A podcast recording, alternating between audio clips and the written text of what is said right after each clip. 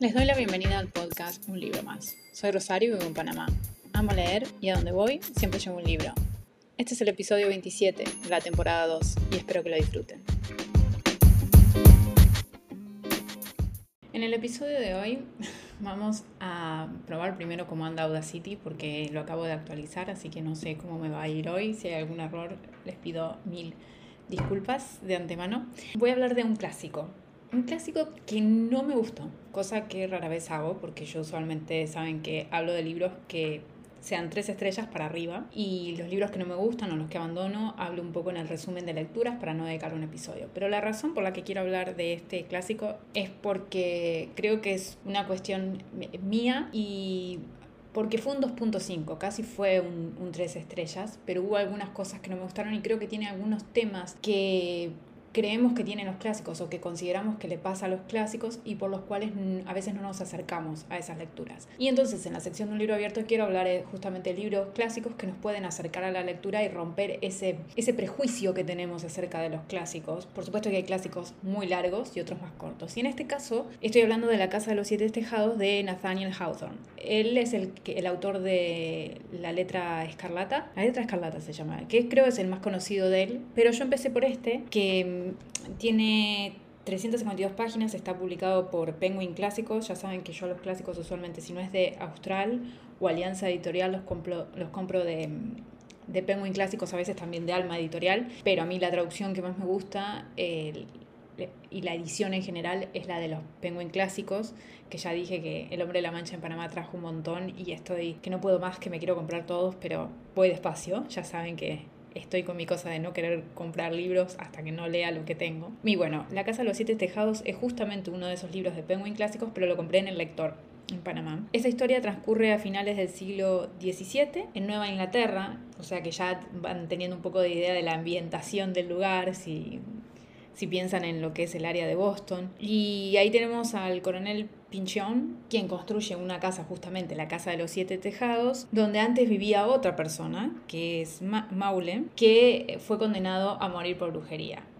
Ya cuando empezamos así, ya saben todo el tema de las brujerías, de Salem, de todo eso, ya es como que la ambientación se te está dando, ¿no? Ese contexto. Y e, esa persona que fue condenada por brujería fue condenada justamente por el coronel Pinchón. Entonces se sospecha que hay una maldición cuando él lo, maldice y finalmente Pinchón muere en la casa el día de la inauguración de forma repentina, nadie entiende por qué, y entonces es como una cadena después que se desata en la familia del coronel. Eso es como la primera parte. Después nos presentan nuestros personajes, una anciana que quiere tener como una tienda, como un polirrubro, digamos, que vende de todo un poco, es una anciana que, que es muy insegura, que tiene una baja autoestima. Y después aparece su sobrina, que llega un poco como para darle más alegría a la casa. Está el hermano de esta anciana.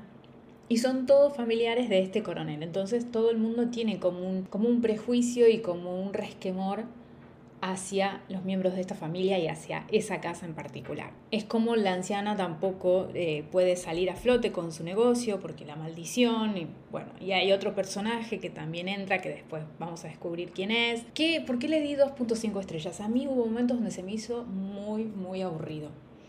Después también había un problema que yo usualmente los clásicos intento entender en la época en que se escribieron y que hay muchas cosas que me pueden chocar. Pero en este caso había las descripciones de la sobrina que hacía el, hermano de, la anciana, ya vendría a ser su tío, la describía como virginal. Una y otra vez, como en varias ocasiones, la describía como virginal. Y me chocaba muchísimo, porque a mí algo perturbador en, esa descripción, además usar esa palabra, ese adjetivo, para describir a una muchacha que sí tenía adolescente, es como de un morbo, ¿no? De, una cosa muy creepy y me chocaba cada vez que lo leía. Por supuesto que tiene que ver con la época, sí, una mirada hacia la mujer de esa época, ¿no? Pero no, no pude dejarlo pasar. Eh, usualmente, como les digo, yo a los clásicos a veces intento entender que en las épocas en las que se escriben, pero detesté que utilizara ese adjetivo para describir a una, a una chica. Entonces eso me molestó. La descripción del lugar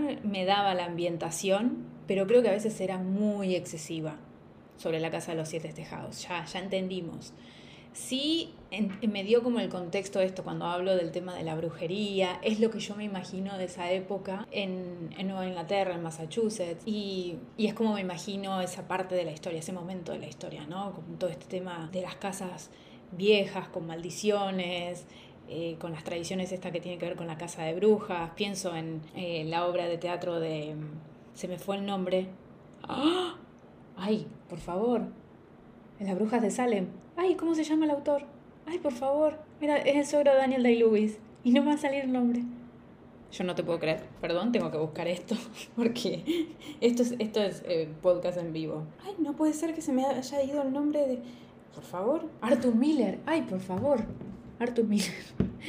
en fin, volviendo al libro, se me hace toda esa época. Qué cosa espantosa cuando no te puedes acordar del nombre o del apellido de un autor. Y un autor además tan conocido. Bueno, dramaturgo en este caso. Bueno, volviendo a las casas de los siete tejados, lo que me sucedió fue eso. Hubo momentos que eh, estoy acostumbrada a leer clásicos y este es uno de mis de los clásicos que no me han gustado. Por ejemplo, pienso en El corazón de las tinieblas de Joseph Conrad y a mí me gustó un tres estrellas, ahí estuvo bien, creo que tiene unas reflexiones. La casa de los siete tejados se me hizo eso, eso que uno espera a veces de los clásicos o, de la forma en que uno los evalúa cuando no los lee es, uy, es que van a ser aburridos, uy, que van a estar ambientados en, una época en la que no, no me voy a hallar. Todos los peros que ponemos en este libro un poco se encuentran, pero puede ser una cuestión mía que en este caso las descripciones, que usualmente a mí las descripciones de ambiente me gustan mucho, me pareció excesiva todo el tiempo de la casa y hubo momentos muy pesados. Creo que los capítulos eran demasiado extensos y a veces íbamos lo mismo y no pasaba nada, sinceramente. Cuando pasaban cosas era más interesante. Al inicio para mí estuvo muy bueno, el final también me gustó, pero creo que le bajé, no llegué a tres estrellas porque el tema del adjetivo virginal me, me, me volvió loca. Lo leí varias veces y dije, no puedo. y ya le digo a Josu, y yo usualmente no, no evito analizar de esa manera, pero no podía. Así que este es un ejemplo de un libro, por ejemplo, que yo no empezaría a leer los clásicos por La Casa de los Siete Tejados, pese a que es corto. Entonces, el libro es La Casa de los Siete Tejados de Nathaniel Hawthorne y está escrito por Penguin Clásicos. Está editado, está escrito.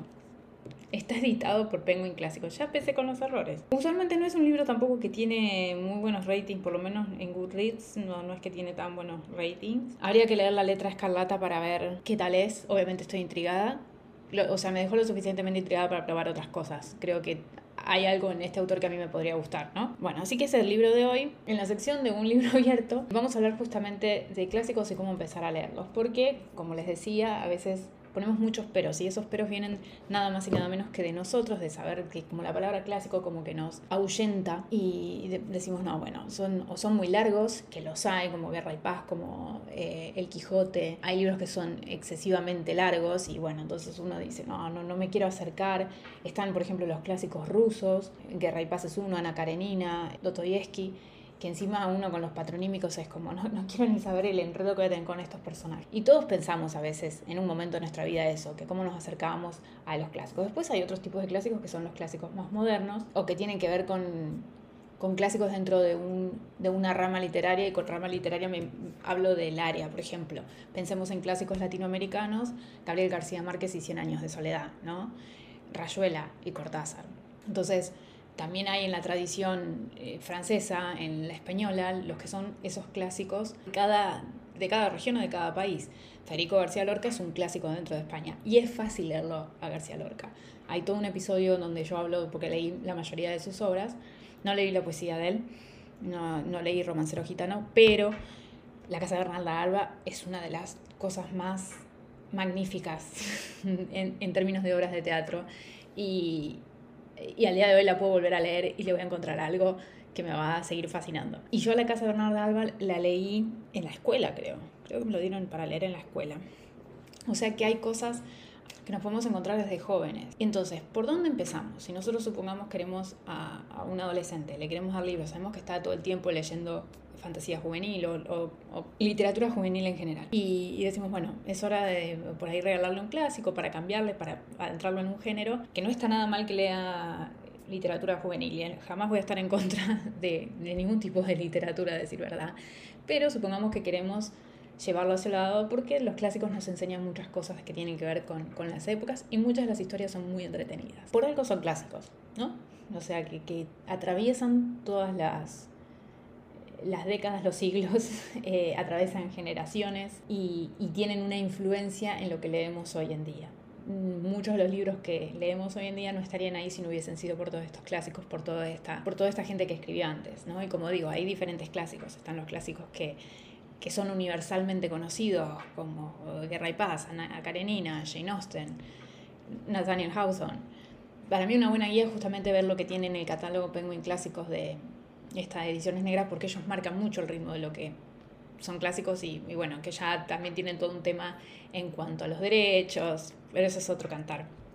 Y después están los clásicos modernos del siglo XX, que también hay una división como Lolita, y como ya les mencionaba, Cien años de soledad, esos que también son clásicos dentro de las diferentes, las diferentes regiones. Pero entonces, ¿Cómo llegamos a eso si les tememos tanto? Para mí la fórmula y lo que más me sirvió a mí es empezar con clásicos cortos y que sean, que sean de un género que a nosotros nos guste. Por ejemplo, yo tenía 12, 13 años, creo, y capaz que menos, incluso a los 10 años, empecé a leer a Sherlock Holmes, porque a mí me gustaba leer mucho sobre misterio. Entonces Sherlock Holmes me era una puerta de entrada. Y Sherlock Holmes es un clásico. También leía, hay antologías de, de cuentos, de relatos, y lo hacen muchas e, editoriales eh, juveniles e infantiles, que seleccionan cuentos que están al alcance de, de gente más, de una audiencia más, más joven y yo recuerdo que tenía unos que eran los clásicos de terror y ahí estaba, por ejemplo, Edgar Allan Poe. Y así yo conocía a Edgar Allan Poe. Y todavía no he terminado de leer todos sus cuentos. Y así conocí a Edgar Allan Poe, a Sherlock Holmes. Creo que esos son buenos puntos de entrada. Otro que para mí es vital si vamos a hablar de clásicos y de clásicos de aventuras que les puede interesar a un público más joven es Julio Verne. Las aventuras de Julio Verne o cómo, cómo él se imaginó el mundo me parecen extraordinarias. Son clásicos fáciles en el sentido de son lecturas muy llevaderas. Creo que Julio Verne es uno de los autores clásicos más llevaderos. La vuelta al mundo en 80 días es magistral. Hay siempre una pequeña cosita que, te da vuelta a la trama. Miguel Strogonoff es, es, otro, creo que son mis dos favoritos de él. Y, y te demuestran un poco ¿qué te encontrás en los clásicos? ¿Cómo ven el futuro? Que por ahí en el futuro nosotros ya estamos viviendo, como pensamos en Julio Verne cuando hablaba de París en el siglo XX, y es un poco el mundo que estamos viviendo ahora. Y es como esa visión, ¿no? Y cómo va evolucionando la humanidad. Y eso es lo interesante de, de, leer a los clásicos, de cómo fuimos evolucionando hasta hoy. Como dije, sin los clásicos no tendríamos muchos de los libros que tenemos ahora. Y algunos son un análisis muy profundo de la época. Pensemos en Crimen y Castigo de Dostoyevsky, por ejemplo. Y yo Crimen y Castigo lo leí como a los 18 años. Lo debería de releer porque creo que hubo muchas cosas que, que ahora encontraría. Hay muchos de los clásicos que yo los leí a los 20 y pico, 18 años, y creo que ahora tendría que hacer como una relectura. De hecho, voy a hacerlo con Jane Eyre porque lo leí hace mucho tiempo, no me acuerdo de nada, y creo que ahora me impactarían de manera diferente. Pero hay otros que sí se han quedado mucho más en, en la memoria y ya les digo, yo por ejemplo a Sherlock Holmes le tengo un cariño muy especial porque desde chica lo empecé a leer y creo que esa es, es una buena forma de de cautivar a un público joven que está leyendo un clásico. O sea, a veces cuando criticamos, que tampoco estoy de acuerdo en que se critiquen de que no leen los clásicos, lo que estoy diciendo es si los queremos adentrar o si nosotros mismos no tenemos por qué tener 15 años, supongamos que tenemos 30 y pico y nunca leímos un clásico, también o sea, hay que encontrar la puerta de entrada para probar algo diferente. Puede no gustarte, obviamente. Lo que yo no recomiendo es empezar con El Quijote cuando no has leído ningún clásico, porque es un libro largo. O La Iliada. O sea, no, es, es, es un tipo de escritura que lleva su tiempo, que tenés que haber leído algo más. Tampoco una persona que nunca ha leído y de repente quiere empezar a leer, no le diría, ay, empezar por un clásico. No, tenés que empezarlo por, por un lugar un poquito, por un thriller un poquito que te enganche más y de a poco vas a ir moviéndote. Pero creo que tenemos muchas cosas contra los clásicos a veces, eh, nos ponemos muchos peros y hay tantas cosas ricas en los clásicos. Lo he dicho en episodios pasados, creo que si me escuchan ya saben que adoro a Alexandre Dumas y hasta ahora ningún libro de él me ha defraudado. Todavía me falta el, Conde de Montecristo, que es el más conocido. Y, y, es un mundo totalmente diferente a, a, los libros que puedo encontrar ahora, ¿no? Y una ambientación y, y me traslada a una época a una forma en cómo se movía la sociedad francesa en este caso, que es fascinante. Y te vas a una aventura al, al, pasado, digamos. Es como si tuvieses una pequeña máquina del tiempo. Está bien, no sos el personaje, pero estás ahí acompañando la historia. Y eso es hermoso también. Así como algunos te llevan a una aventura a otro país en, en la literatura contemporánea, acá vas también, no sé, a la Edad Media. Y es fascinante porque aprendes de las costumbres y, de personas que escribían en ese momento, ¿no? Y pensemos en Shakespeare, cómo, cómo armaba sus obras de teatro y pensemos además cuando las ponían en escena, ¿no? Entonces hay todo un universo atrás de eso. Ya saben que Shakespeare yo lo estoy leyendo, estoy leyendo todas sus obras. Eh, estoy intentando completarlas, no estoy leyendo todas, pero estoy ahora por las comedias. Y cuando lo lees es como, te imaginas cómo sería cuando ponían todo eso en escena, ¿no? Y, con cosas que además eh, muy avanzadas para la época. Entonces no hay que temerle a los clásicos. Eso es al, final lo que quiero, con lo que quiero dejar. No hay que temerle a los clásicos, hay que saber por dónde empezar, no exigirse tampoco demasiado, porque eso es como un gusto que se va adquiriendo y tampoco pasa nada si no te gustan los clásicos. Pero si es por una cuestión de temor, de decir, oh, me va a ser aburrido y todo eso, no, hay libros clásicos que no, son para nada aburridos. así como les digo hoy, Hawson, a mí me, pareció pesado, puede que pruebe otro libro de él y no me pase eso. Y para mí unas buenas puertas de entrada son Julio Verne, Jane Austen, me parece fantástica también Jane Austen para empezar y empezaría con uno cortito tipo Persuasión. Orgullo y Prejuicio, si se quiere, porque si han visto la película está bueno también compararlo con el libro. Julio Verne, Jane Austen, Edgar Allan Poe, creo que sus cuentos, para empezar también está muy bien. La narración de Gordon Pym es también un, es una pequeña novela. Diría que Sherlock Holmes, si te gustan los misterios, si no te gustan los misterios, a Sherlock Holmes puedes pasarlo. Pero creo que teniendo esos, y, Edgar Allan Poe lo menos que son cuentos, entonces es, eh, es fácil, lees un cuento y después seguís otra cosa y de a poco vas entrando. Pero creo que ahí hay tres que son buenos y en español diría que Federico García Lorca y si hablamos de clásicos un poquito más modernos, Crónica de una muerte anunciada de Gabriel García Márquez, porque empezar con 100 años de soledad puede ser mucho. Los mismos con los cuentos de Cortázar.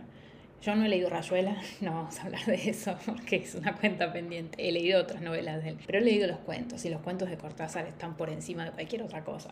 O sea, es otro nivel. Después hay otros clásicos que no, clásicos modernos que por ahí no, que también se podrían mencionar, pero de los clásicos, ya que estoy hablando de siglos pasados, yo empezaría por eso. O sea, Edgar Allan Poe, Jane Austen, Julio Verne. Algún, alguno de Tolstoy, uno de los cortitos, como el de la muerte de Divan, no me acuerdo del apellido, Ilevich me sale, pero no sé.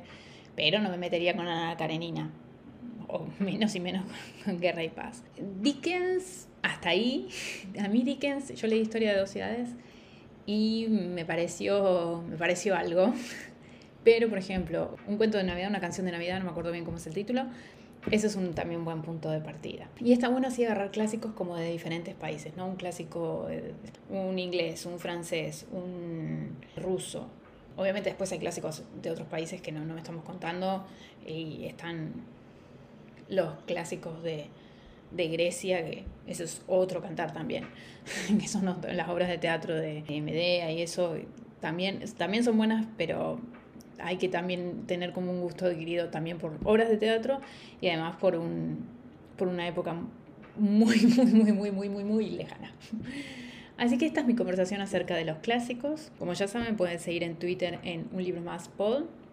He estado subiendo alguna que otra foto, he estado comentando algunas cosas. Ahí subo actualizaciones de lo que estoy leyendo, si he comprado algún libro, se los muestro. Ahí muestro como la parte estética de las fotos y comento cosas. También me pueden escribir un libro más podcast.gmail.com. Si les gusta el podcast, suscríbanse. Publico todos los martes. Hasta ahora voy muy bien. Así que los veo entonces la próxima semana en un libro más.